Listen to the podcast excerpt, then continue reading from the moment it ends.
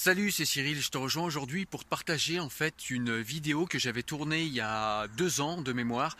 Euh, cette vidéo, c'était pour les Jardins de Cocagne, une association de ma ville qui euh, fait de l'insertion et qui euh, produit également de la, nourriture biologique. Voilà, donc j'avais fait un reportage sur eux et du coup, bah, je vais trop partager ce reportage, voilà, pour tous les gens de ma ville et puis pour tous les gens de la France, puisque les Jardins de Cocagne, voilà, sont disponibles presque partout en France. Je te mettrai un petit lien pour aller voir où est celui qui est près de chez toi. En tout cas, voilà la petite vidéo et regarde, c'est vraiment de la nourriture bio, de la nourriture santé, c'est très intéressant. Allez, bon reportage.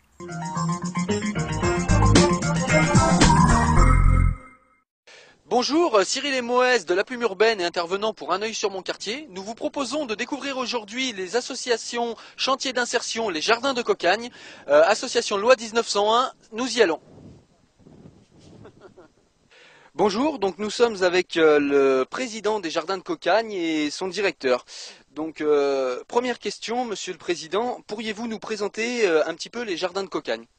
Alors les Jardins de Cocagne, ce sont des ateliers chantiers d'insertion, ce qu'on appelle des ACI, dont le but est de faciliter l'insertion et le retour au monde du travail des personnes qui sont en difficulté sociale notamment, par le biais d'une culture maraîchère bio.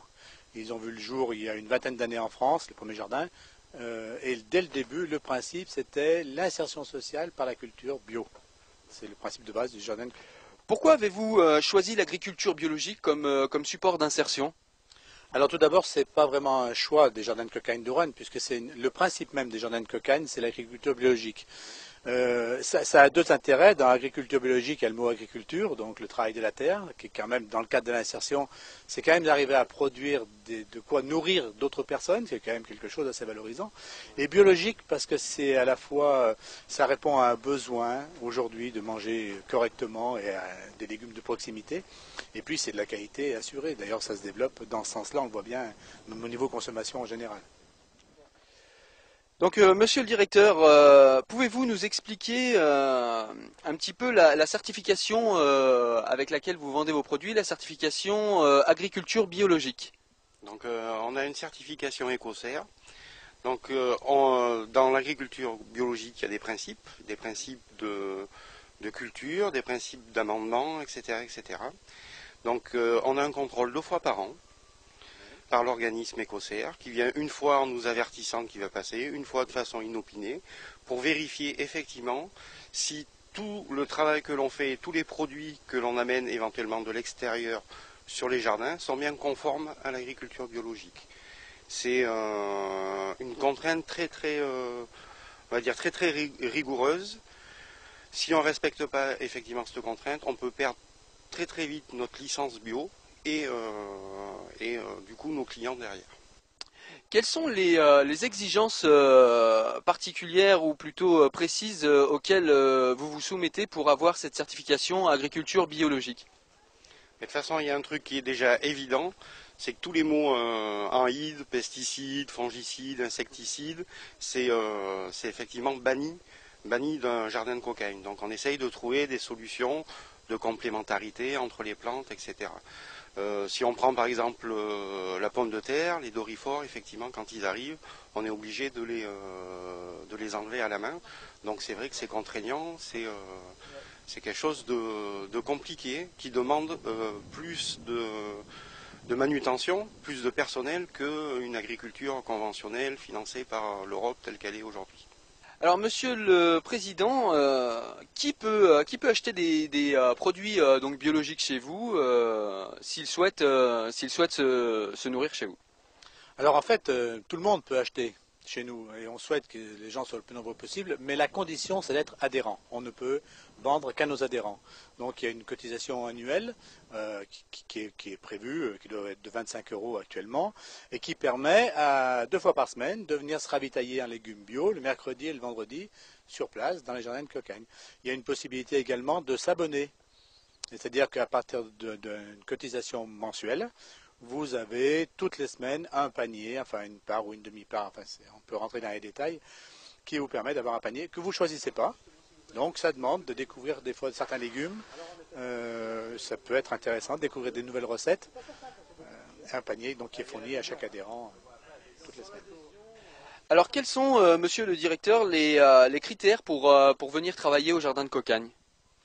D'abord, il y a une équipe de permanents, donc c'est des personnes qui sont salariées de l'association.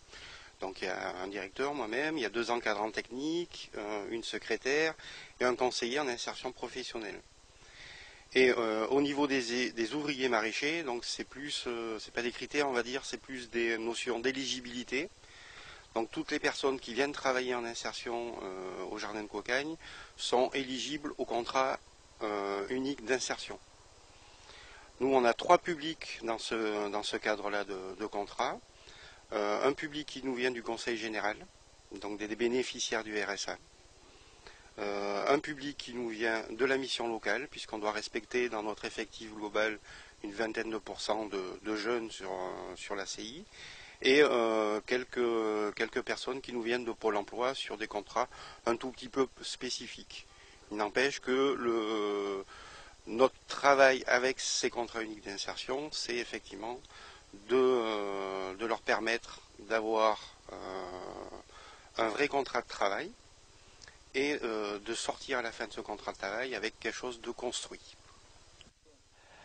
Alors, euh, pourriez-vous nous expliquer euh, en quoi, en quoi consiste le travail d'insertion à travers le parcours d'une personne, peut-être? Donc, la personne, quand elle arrive effectivement sur les jardins de Cocagne, donc elle est accueillie et on va travailler avec elle sur deux, deux grands axes. La première, c'est lui permettre de retrouver ce que l'on appelle, nous, des compétences sociales professionnelles à savoir arriver à l'heure, respecter les consignes, respecter ses collègues, respecter la hiérarchie, tout ce qui fait euh, euh, qu'un salarié est un salarié. Euh, ces personnes-là ont perdu ces repères-là. Donc en premier lieu, c'est important de retrouver ces repères. En deuxième partie, et grâce au travail du conseiller en insertion professionnelle, nous allons travailler individuellement avec la personne pour savoir qu'est-ce qu'elle a envie de faire plus tard euh, à la sortie des six mois ou de un an au contrat, qu'est-ce qui pourrait arriver de bien pour elle en termes professionnels. Donc ça va être un projet de formation, ça va être un, projet de travail directement, donc un accompagnement qui est fait tout le long du contrat pour que la personne sorte avec euh, une dynamique qui lui permette de retrouver un emploi et un lien social cohérent. Alors quels sont euh, les projets, euh, les projets d'avenir euh, pour les jardins de, Cocagne? Ben, Avant de parler des projets d'avenir, il faut, dire quand même que les jardins de Cocagne existent depuis 2000 sur le territoire, qui répond à un besoin d'insertion sur, le, sur le territoire rouennais. donc il y a pratiquement 40 personnes en insertion qui passent sur l'année. Euh, les jardins ont déménagé euh, en 2005 euh, sur le, quartier du parc. Donc c'est un, des rares, un des rares jardins de cocagne en France qui est dans une zone urbaine sensible. Et ben, depuis 2005, sur le quartier du parc, la production a doublé, le nombre de personnes en insertion a augmenté un petit peu, et puis le travail se professionnalise de plus en plus pour que la qualité soit au rendez-vous et au niveau des légumes bio et au niveau euh, du travail qu'on a à faire au niveau insertion sociale. D'accord. Euh, donc oui, au niveau de, au niveau de l'avenir, euh, Monsieur le Président Alors comme le disait le, directeur, 40 hein, personnes par an sur 10 ans, ça fait quand même 400 personnes qui, sont passées et qui ont essayé de reprendre un peu le, le, goût au travail. Donc pour nous, ce qui est indispensable, c'est que les jardins de cocagne survivent et continuent leur activité. Donc nos projets immédiats, c'est de tout faire pour que les jardins de cocagne puissent continuer à vivre dans de bonnes conditions et continuer à remplir et à proposer ces, postes d'insertion qui sont absolument indispensables sur, la, région, euh, sur la région de Roanne et notamment sur le quartier en question, euh, quartier sensible.